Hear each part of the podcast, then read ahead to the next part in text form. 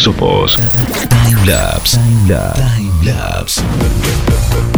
Escúchanos en cualquier plataforma de podcast.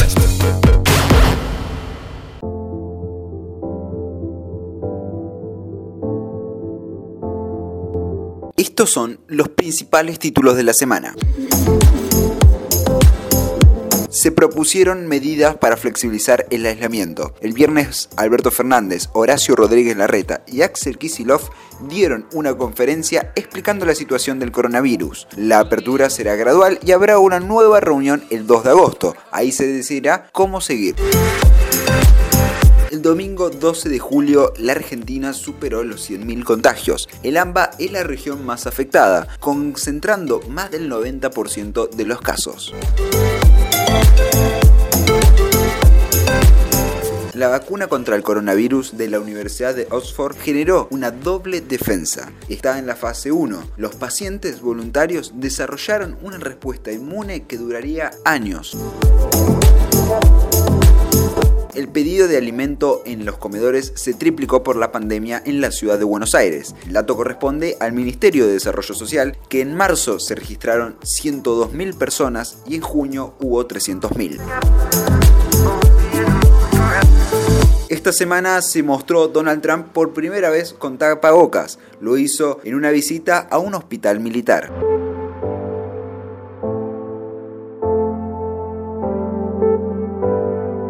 A partir del 3 de agosto vuelven las clases en nueve provincias. Con la alternancia de cupo y respetando el protocolo, volverán en Tucumán, San Juan, Santiago del Estero, Catamarca, Formosa, Santa Fe, San Luis, Misiones y Corrientes.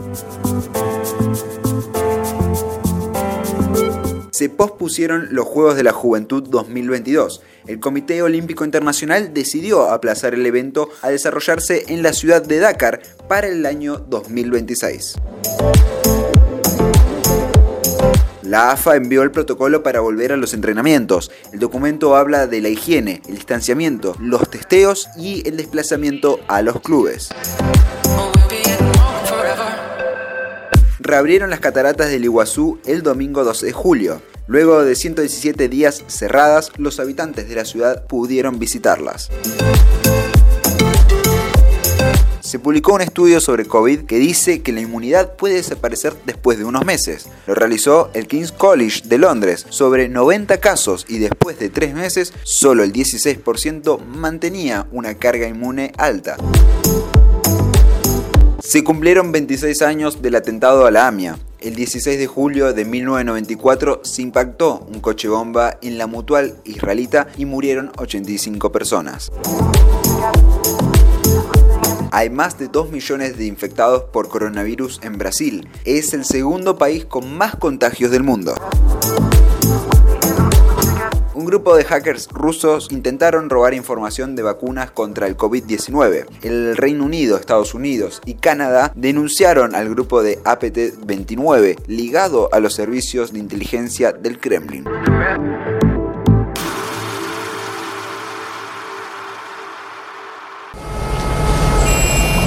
Noticias pasan rápido, no dan respiro. Y nosotros vamos a toda velocidad para informarte. Toda velocidad para informarte.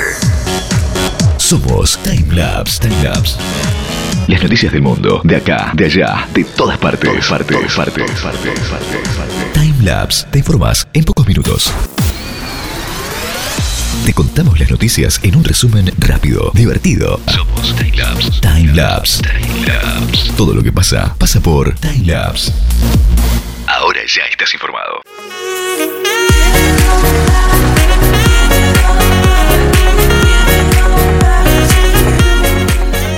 Hola, ¿qué tal a todos? Mi nombre es Caleb Tejero y estamos emitiendo desde Argentina el podcast Time Lapse.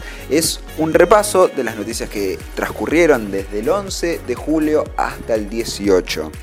Hoy vamos a estar hablando de TikTok, es la aplicación del momento una de las aplicaciones más famosas, incluso en el 2018 fue la aplicación más descargada del mundo. Entonces, ¿por qué vamos a hablar de TikTok? Principalmente porque en pocas semanas inundó los medios de comunicación, hubo declaraciones de gobiernos y también hubo censuras hacia TikTok en ciertos países. De ser una app de juegos acorios pasó a ser una aplicación que roba datos y vulnera la seguridad nacional. Hoy hablamos de TikTok.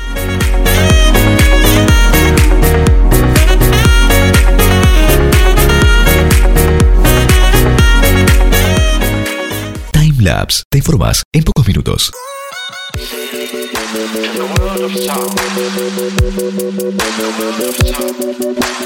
Como adelantábamos, TikTok es la aplicación del momento. Principalmente son los jóvenes los que tienen TikTok y los que lo usan frecuentemente. Hoy podemos decir que TikTok cuenta con 500 millones de usuarios activos en el mundo. Es sin duda la aplicación que vino a revolucionar el mercado digital. Ahora, ¿por qué está en la mira de los gobiernos TikTok? Después de haberse censurado en India y de irse de Hong Kong, hay una fuerte amenaza del gobierno de los Estados Unidos de borrar a TikTok de la agenda de las aplicaciones en América.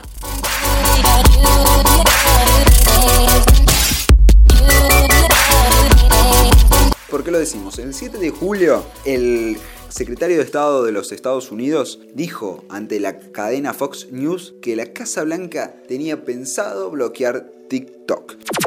Tenía pensado bloquear TikTok.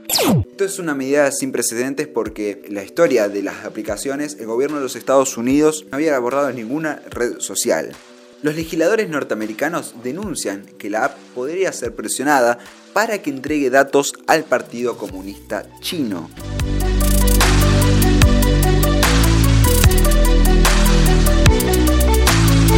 En este clima está transcurriendo TikTok. Desde la empresa hablaron que no entregan datos a ningún gobierno, incluso al gobierno chino.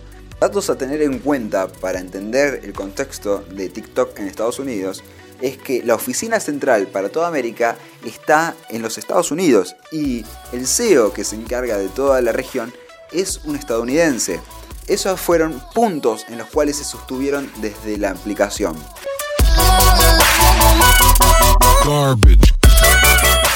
La tensión empezó después de que India bloqueara a TikTok de su territorio por una crisis de frontera con China.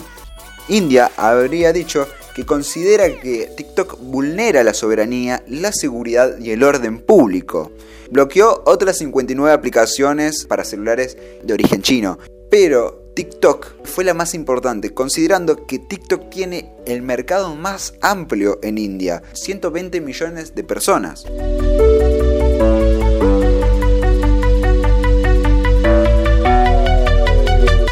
Ahora hablemos un poquito de esta aplicación para entenderla. TikTok nace en el 2016, es lanzada en China, su nombre original es Douyin. Tuvo un crecimiento exponencial en el 2018 y como decíamos fue la más descargada. Permite crear, editar y subir videos a la aplicación de no más de un minuto. Se le puede agregar sonidos, efectos y textos de manera muy sencilla. Otra de las funciones que tiene TikTok es que utiliza inteligencia artificial en su algoritmo para recomendar a los usuarios contenido afín a sus intereses. De esta manera estaría formando comunidades que piensen lo mismo. La aplicación empezó a tener un tinte social, incluso a dejar mensajes con un trasfondo político a través de sus videos. Por más que no era la intención original de TikTok, que era simplemente divertir y que los jóvenes pudieran compartir sus videos, sus ideas a través de la aplicación, esto se intensificó luego de la muerte de George Floyd. Bajo el hashtag Black Lives Matter sirvió para viralizar las movilizaciones sociales.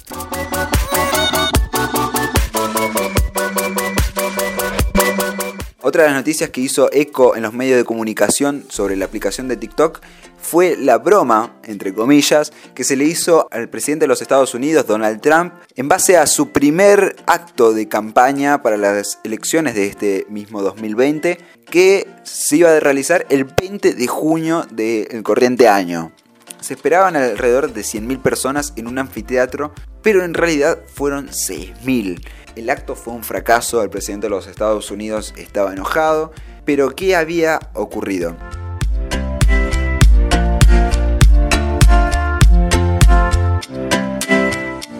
Todo empezó en TikTok, una movida para reservar las entradas al acto de Donald Trump, llegando a números de un millón de entradas pedidas. Se colocó un escenario afuera del acto para que la gente que llegara y no pudiera entrar por lo menos pudiera ver al presidente en pantalla. Esta iniciativa tuvo lugar gracias a los jóvenes que reservaron entradas, a esto lo llamaron el TikTok Gate. Los motivos para este accionar por parte de los jóvenes es la indiferencia que tiene el presidente en cuestiones de racismo y en cuestiones sociales que están transcurriendo en los Estados Unidos, pero hoy en día es el racismo, y que Trump fomenta desde su discurso.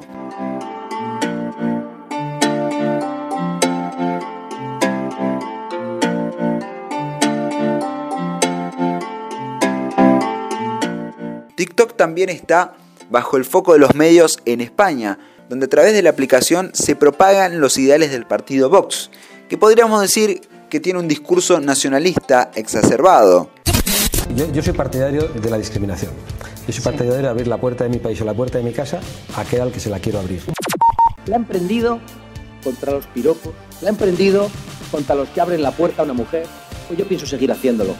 Vox diserta en la sociedad española con un discurso disruptivo, atrayente hacia los jóvenes por esa idea de revelación hacia la autoridad.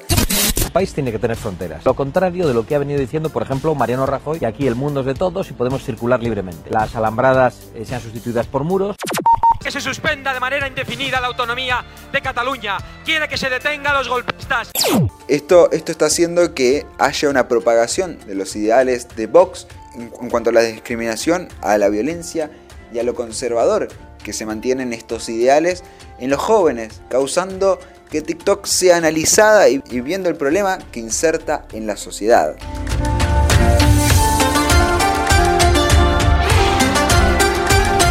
Pensemos que esta aplicación, como decíamos en un principio, nació para juegos, para corios, para bailes y se convirtió en un riesgo de seguridad y de orden público en más de un país.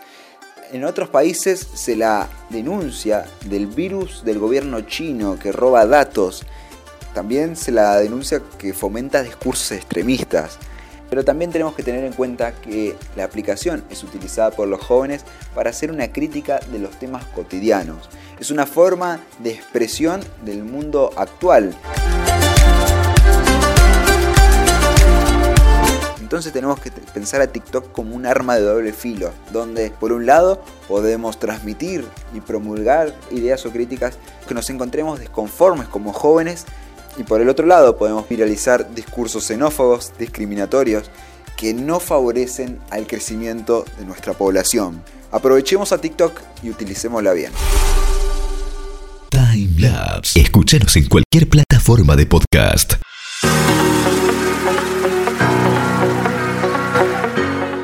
Hasta aquí es el podcast de esta semana, la tercera emisión de Timelapse. Y estamos felices al decirles que nos llegan los primeros datos analíticos, el alcance de nuestros podcasts. Estamos llegando a más de, solamente Argentina, sino a Estados Unidos, Irlanda. Así que bienvenidos a todo el público internacional que estén dispuestos a escuchar parte de las noticias argentinas y por lo que no mirando un poco hacia lo que ocurre en otros países. Estate atento que vamos a sacar un próximo podcast muy pronto a través de este canal.